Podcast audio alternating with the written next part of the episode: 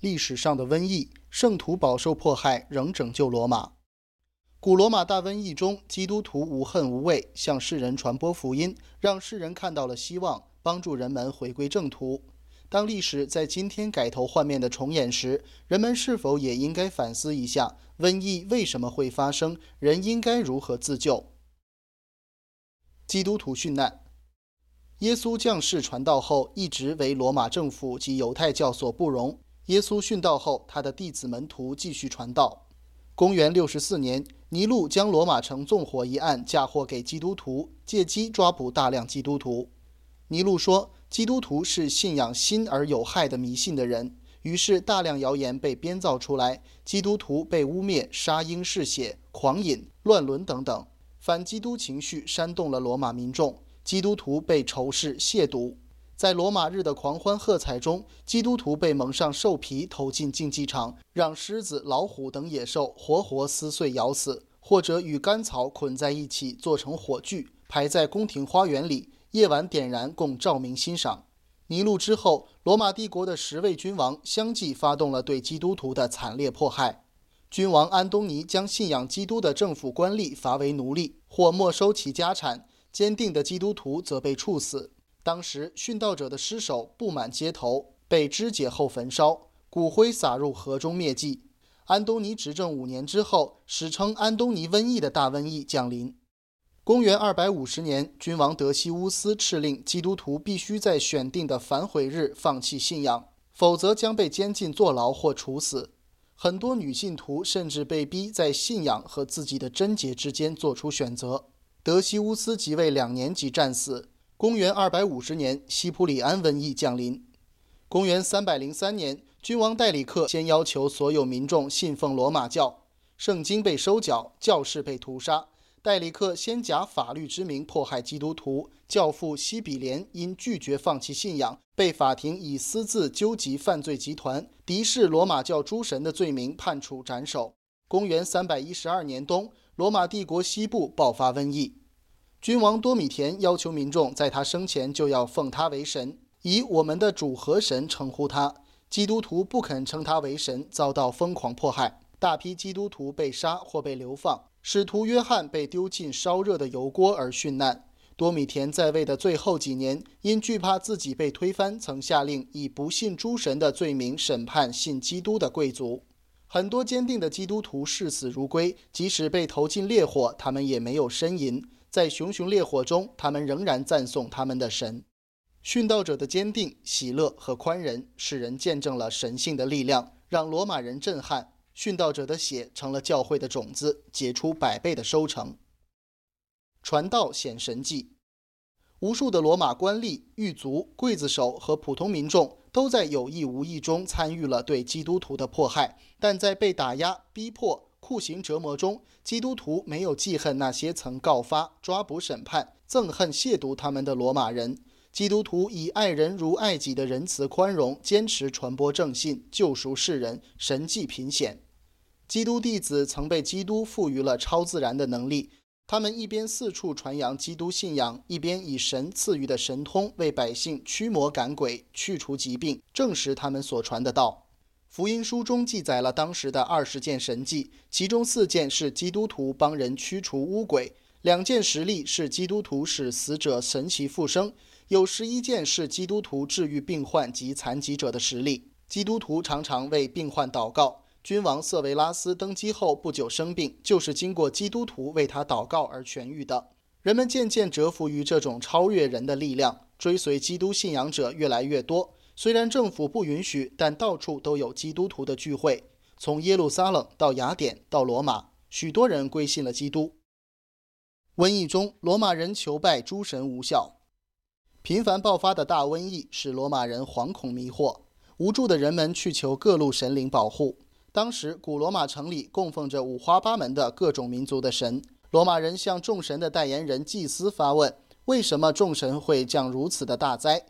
祭司自己也说不清，而且许多祭司与官宦富人一起都逃离了瘟疫流行之地。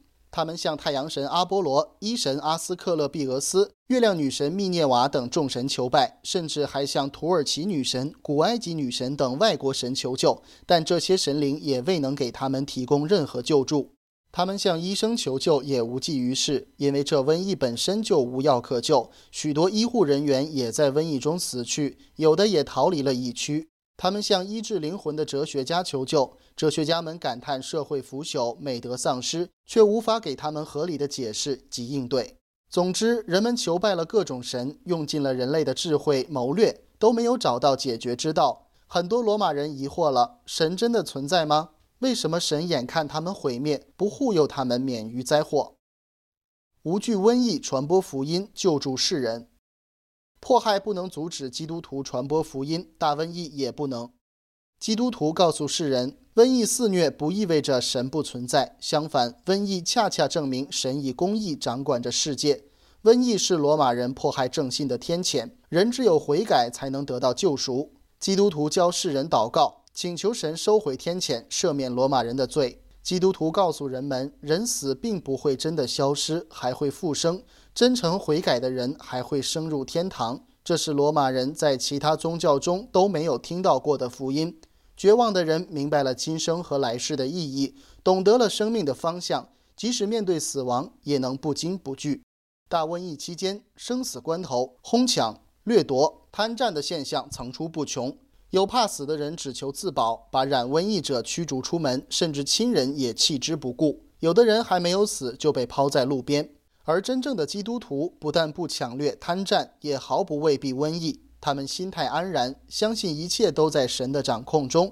他们不仅照顾他们的亲人，也照顾别人家的亲人。他们走上疫区街头，以殉道的精神，奋不顾身游走于人群中，传播福音。探望、照顾病弱，为他们提供食物，耐心地为他们喂饭。基督徒为人们祷告，求主帮助，加添其力量，使其痊愈康复。基督徒还帮助掩埋尸体，甚至拿出自己仅有的物品，为死者安排相对体面的丧葬。基督徒兄弟般的平等与博爱，使孤独绝望的人们感受到了温暖的慰藉。很多被病痛折磨的罗马人因忏悔和祈祷而痊愈。这使他们深信基督徒崇拜基督。在瘟疫中，基督的追随者日益增多。在北非西普里安瘟疫肆虐的高峰期，西普里安的主教和教士们每天为多达两百到三百人洗礼、治病救人、捐赠和祭品等，后来都成为了基督徒的教义和主要义务。教会救助范围不断扩大，到三世纪中期，分散的基督教社团发展为固定的教会。教会收入的四分之一用以扶助贫弱、鳏寡孤独以及埋葬病死的陌生人和穷人。基督徒挽救了古罗马的道德危机。罗马教要求人遵守神的律法与人间的法律，但大多数罗马人的信仰早已沦为形式，整个社会奢靡堕落，各种背离道德的世俗淫风，包括通奸、乱伦等行为非常普遍。古罗马的道德与信仰陷入了全面危机。真正的基督徒崇尚洁净自律的生活，这与当时的社会氛围形成强烈反差。基督教义明确禁止通奸、乱伦等性乱，远离罪恶，信守圣洁、仁爱、和平、公义。基督徒们彼此相亲相爱，亲如一家。出于仁慈，基督徒拒绝到竞技场观看肉搏战，还将自己的奴隶无条件释放。最初，这些做法曾使维护罗马教的人产生记恨不满，但真正的基督徒的言行渐渐改变了罗马人的偏见。罗马人终于明白，过去是受谎言蒙蔽而误解了基督徒。大量的古罗马人放弃根深蒂固的罗马教，转而改信基督，社会道德也日渐回升。大瘟疫中，基督徒帮人们重回正途，正信已深入人心，基督徒被视为闪光的金金。罗马君王戴里克先时代对基督徒迫害不止，但很多命令都被暗中抵制。很多罗马人冒着危险保护基督徒，藏匿他们，连戴里克先的妻子及一些侍从都改信了基督。两年后，戴里克先因身体出现问题退位，继任的君王加列留斯把迫害推向高潮。但不久，加列留斯就得了怪病，下体感染化脓后长出巨大的肿瘤，身体完全走形。上身瘦得皮包骨头，下身俨然肿成一个大脓包，蛆虫从里至外吞食着他，整个人几乎都腐烂了。公元三百一十一年，被痛不欲生的怪病折磨一年后，加列留斯醒悟过来，明白自己是因为迫害正信而遭了报应。他呼喊着上帝，虔诚的忏悔。在病床上，加列留斯发布诏书，在他的东罗马辖区内取消了对基督徒的禁令，停止所有对基督徒的迫害，自己也皈依了基督教。几天后，加列留斯解除了病痛，轻松离世。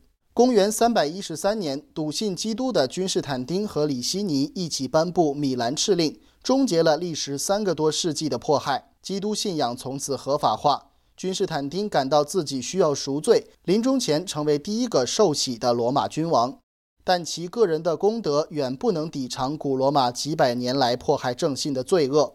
公元三百九十三年，皇帝狄奥多西一世颁布法律，确立了基督教的正统地位。从此，作为罗马帝国的正统信仰，基督教迅速发展，遍布了欧洲。当时真正的基督徒传播的福音，对在大瘟疫中苦苦挣扎的罗马人来说，犹如无边长夜中突然出现的一缕曙光，将希望带给了绝望中的世人。作为神的使者，古罗马真正的基督徒们无恨无畏，以坚定的对神的信念和对世人的宽仁，让人们见证了神的真实存在，帮助人们重拾对神的信仰，重回正途。当历史在今天改头换面的重演时，人们是否也应该反思一下？瘟疫为什么会发生？人又应该如何自救？